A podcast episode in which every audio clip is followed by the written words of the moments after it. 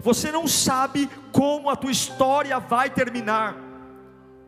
Você não sabe o que Deus está preparando para você. E não tente entender o lugar para onde Deus está te levando, analisando o que está acontecendo na sua vida hoje, porque nem sempre é o que parece.